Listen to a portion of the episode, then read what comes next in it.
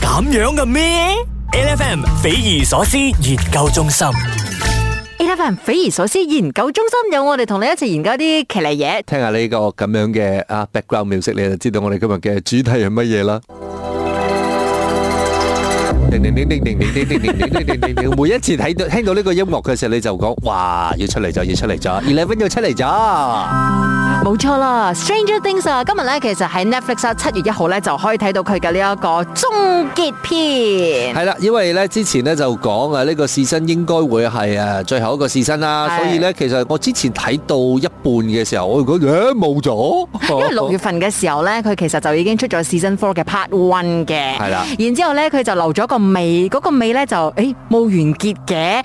其實咧就係七月一號嘅時候咧，就會有呢一個 Part Two。嗱，其實咧一嬲嚟咧，大家對於 Stranger Things 嘅印象咧就係佢好 80s。係係啊係你係包好復古啊係啦，！好復古啦。你包括咗呢個誒呢個背景音樂啦，都係非常之八十年代嘅。嗯係因為喺裏邊咧，你就睇到係一個八十年代嘅 setting，嗯跟住之後咧，大家係聽住 Walkman，跟住之後揸住部車啊，或者係你講緊入邊嗰啲裝束啊、嗰啲誒 decoration 啊，冚唪唥都係八十年代嘅嘢嚟嘅。所以咧誒呢個係佢嘅既定印象啦。大家喺佢一開始嘅時候咧，就忽然間覺得回憶殺，跟住就大家好中意呢一部咁嘅劇集啦。係啦，而且咧八十年代咧嗰、個年代遇到呢一啲奇離事情嘅時候咧，有啲咩咁特別咧？就係、因為佢嗰陣時嘅通訊係唔發達嘅，係啦即係你冇講話有手機啦，你唔可以話上網啦，你唔可以 check 好多嘢，所以呢班小朋友即係當初一開始嘅時候，佢哋真係小朋友嚟㗎啦嘛，佢哋要溝通，佢哋要誒、呃即係同大人講啊，或者報警啊，要尋求誒即係幫助嘅話咧，都係一件好唔容易嘅事，係要鬥智鬥勇先至得。嗱，所以咧，其實誒、呃你講緊喺裏邊咧，有啲角色啊，嗯我覺得係誒、呃、無可或缺嘅，不不可或缺嘅。但係第一樣嘢咧，就係 Eleven 嘅呢一個出現啦。係 Eleven 咧係一個誒、呃女仔咧，佢有特異功能，所以喺裏邊咧，佢係唯一一個係可以正面同啲啊。怪獸啊拼搏或者係搏鬥嘅一個角色，所以咧其實今日咧喺我哋嘅 8FM 嘅匪夷所思研究中心當中咧，我哋就去研究下究竟特異功能嘅呢一件事情啦。因為喺誒呢個水出星水邊咧，你又睇到佢如果真係真係嘅，我哋咁講嘅呢一個問題嘅啫，會唔會有好多嘅情況就係可能你有特異功能你唔知呢？吓、我哋都有，普通人都有。唔係咧，即係要感覺上咯。Eleven 本來都唔知道自己有特異功能㗎，哦係喎因為我哋可能未遇到一個狀況咧，就激發咗我哋嘅潛能係啫嘅係嘅。所以我哋繼續落嚟呢，我哋就要同大家一齊嚟研究下，究竟有啲乜嘢特異功能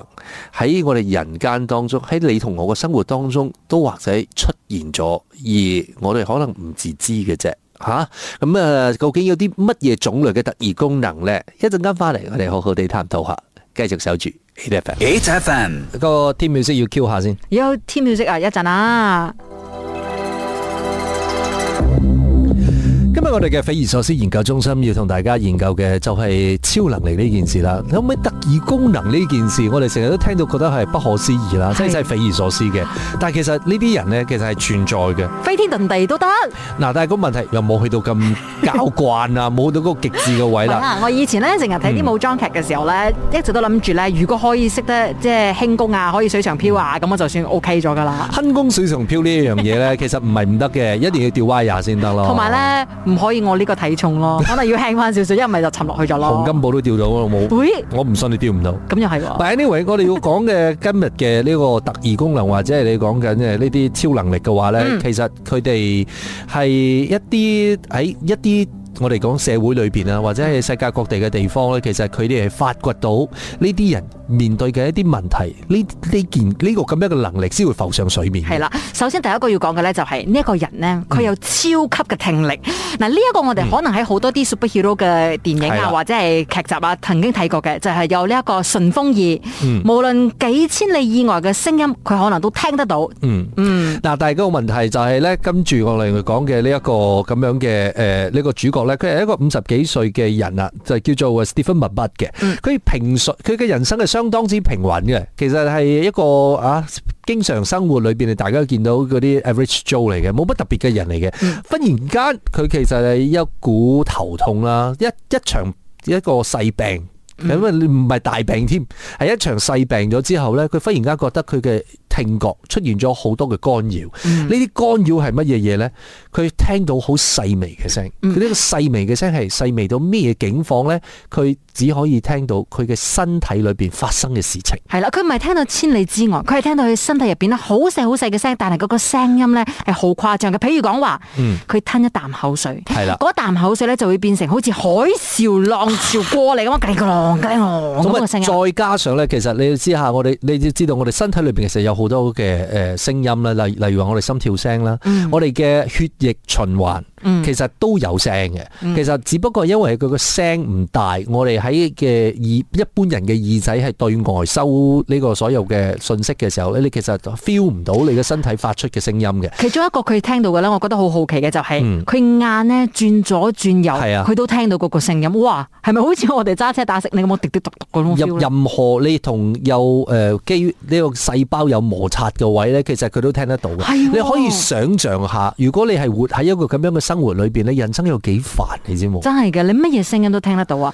所以醫學上面咧就發覺啦，佢呢一個咧其實係一個病嚟嘅，就叫做上半規管裂隙嘅症候群。嗱，個問題就係咧，其實係呢個耳仔嘅結構裏邊係出咗少少問題嘅，所以咧嗰個咁樣嘅問題咧，就導致到佢嘅聽覺喺對內放大，係人生當中係一個困擾，係一個非常之大嘅困擾。因為個咪喺入邊啊係啦，你個問題就係、係咪人哋講有超能力應該係好開心一件事嚟噶嘛？No，係一個困擾嚟嘅，所以呢個超能力你要唔要啊？我啊唔要啦。嗯，一陣翻嚟咧再同你講有啲咩其他嘅超能力可能發生喺我哋嘅生活當中嘅，跟住守住 A F M。咁樣嘅咩？L F M 匪夷所思研究中心歡迎你翻到嚟誒 A F M 嘅匪夷所思研究中心啊！繼續落嚟，我哋都係依然要同大家誒一齊嚟研究下呢一啲喺人間嘅特異功能係你。同我可能都見過，或者甚至乎係誒、呃存在喺我哋嘅社會當中，只不過我哋不自覺嘅啫。啱啱聽過孫燕姿嘅呢一個天使嘅指紋，跟住落嚟我哋講嘅另外一個特異功能呢，就係失去你自己嘅身份。我哋知道啦，其實好多人呢，你講緊鑑證實錄裏邊啦，我哋都睇到啦，啊，因為你摸過嗰樣嘢有你嘅指紋，所以我哋知道你係邊個。但係偏偏呢，呢個世界上係的確有啲人呢，係有特異功能，因為佢嘅特異功能就係叫做冇指紋。原來咧拇指紋咧，佢都算一種病嚟嘅啫，就叫做皮紋病。而且咧喺全世界當中啦，至少有四個家族咧係有咁樣嘅遺傳病變嘅。咁大家就喺度諗啦，哇！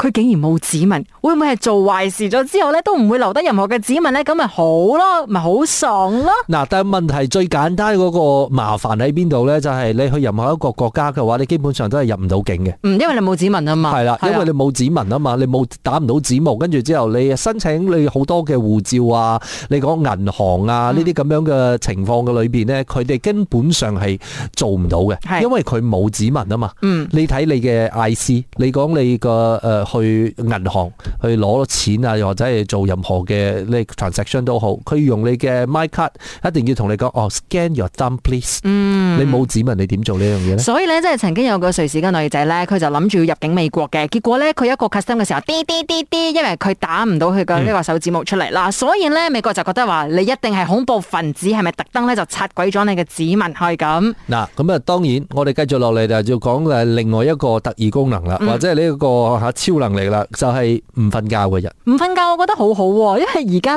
咧就係由於我哋需要瞓覺啦，係所以食咗好多時間啊嘛。你諗下，如果我哋唔需要攰，唔需要瞓覺嘅話啦，生活可以做好多事情、喎。嗱，二零一六年呢，即係喺法國嘅神經學界啊，神經學咧即係佢哋研究 neuro 嘅，啊我哋講緊係即係你嘅神經線嘅嗰種神經啊，唔係講精神病嗰種神經啊。OK，我哋講緊法國嘅神經學界咧，其其實咧佢哋就因為要研究啊睡眠呢一件事情啦，所以咧就對一位二十七歲嘅青年嘅症狀咧係束手無策嘅，因為呢個青年呢係有一個嚴重嘅失眠症。呢個失眠症嘅地步係甚至乎係好耐、好耐、好耐、好多年、好多年、好多年都可以唔瞓覺。係啦，佢最高嘅記錄係連續九個月都唔瞓覺啦，所以呢啲專家咧，咪即係齊集一堂咧，就諗住問佢：嗯你會唔會攰咧？你即係你咁耐冇瞓啊，會唔會攰咧？佢又講唔會嘅喎，完全唔會。咁、係會唔會集中力唔得咧？即係你睇下，我哋如果係啦，唔前晚瞓覺。係啦，唔瞓覺或者遲瞓翻少少啦，你都覺得哇，第二日冇精神啦，集中唔到呢個集中力啦。但係佢都唔會噶，佢完全冇呢個問題喎。所以有啲誒、呃即係啲研究人員咧就講，會唔會咁樣人類咧就可以誒慳好多時間啦？你至少可以慳呃四到八個鐘，係咁、啊你可以做翻好多其他嘅嘢，咁你又可以誒、呃有好高嘅呢個 productivity 啦。咁、樣會唔會係一件好事咧？結果就發覺呢個超能力並唔係一項 blessing，佢佢 is not a blessing，佢真係係一件壞事嚟嘅，因為點解？呢個二十七歲嘅誒呃人員啦，我哋講緊呢個研究對象咧，係好快就已經係死亡咗噶啦。即係佢睇開呢班醫生之後係啦，兩個月之後咧就離世啦好。簡單嘅一個道理嘅啫，其實瞓覺係一個好重要嘅時間，俾我哋人體去修復我哋嘅損傷嘅組織。係包括講你嘅內臟又好，你嘅誒、呃皮膚又好等等啦。誒呢個瞓覺嘅時間就係等呢個身體佢有自我修復嘅機能。